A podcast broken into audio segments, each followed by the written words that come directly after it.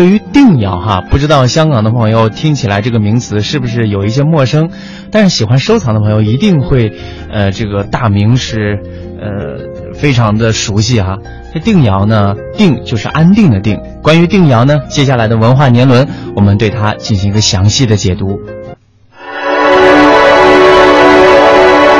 此时，屏住呼吸，聆听时间的声音。此时，抚摸老树，感受树林的伟岸。此时，闭上眼睛，想象细胞的凋零。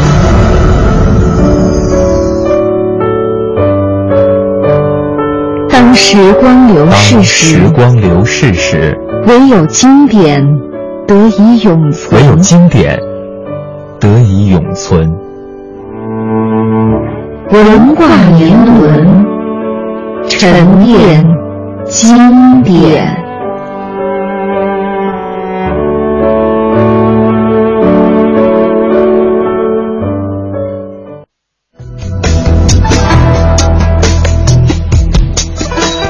来说一说定窑。定窑呢是中国传统制瓷工艺中的精品珍品，宋代六大窑系之一。它是继唐代的邢窑、白瓷之后兴起的一大瓷窑体系。它主要产地呢是今天河北省保定市曲阳县的建瓷村以及东燕川村、西燕川川村一带。因为这个地区唐宋时期属于定州管辖，所以叫做定窑。定窑呢，原本是民窑，就是民间使呃制造烧造瓷器的窑。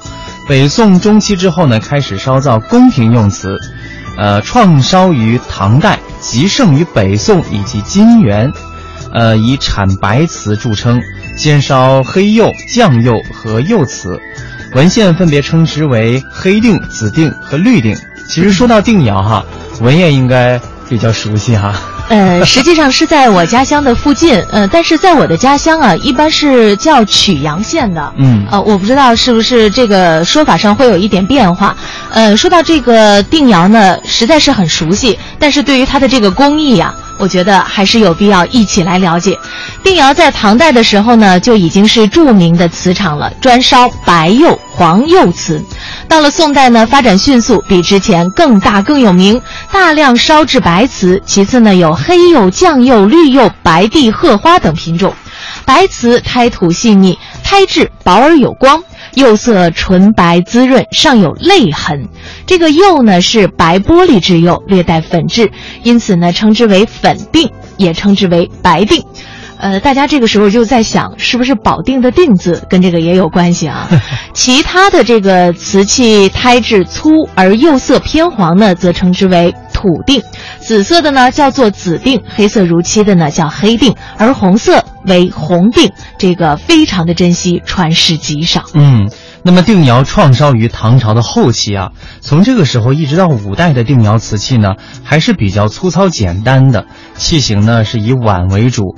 正处于向精致瓷器的过渡阶段，但是在五代中后期呢，定窑白瓷出现了一次根本性的飞跃，所烧瓷器不再湿化装土，那么胎釉呈现出晶白薄的特征，有一些器物的白度甚至超过了邢窑的细白瓷器。到了北宋啊，这是定窑发展的鼎盛时期，汉族劳动人民的制瓷技术有了许多创造和进步。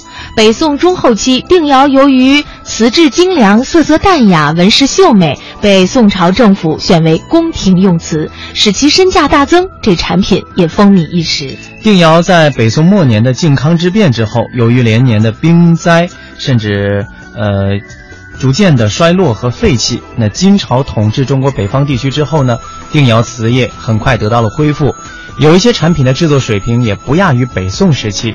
从有龙凤纹饰的一些器物上看，定窑产品呢也是金代统治者喜爱的瓷器品种。到了元朝，定窑终于逐渐的没落。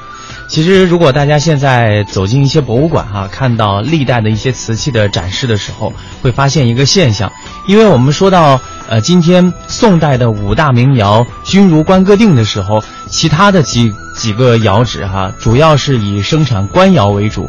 所以呢，这些宫廷用的瓷器因为比较名贵，存世量特别的少。但是由于呃定窑呢，它既生产这个宫廷用瓷，也生产民用瓷，所以呢，今天定窑传世量还是很大的。如果大家对定窑感兴趣的话，基本上今天所有的城市的博物馆，它的历史展区，北宋年间的瓷器，大家都会看到定窑的身影。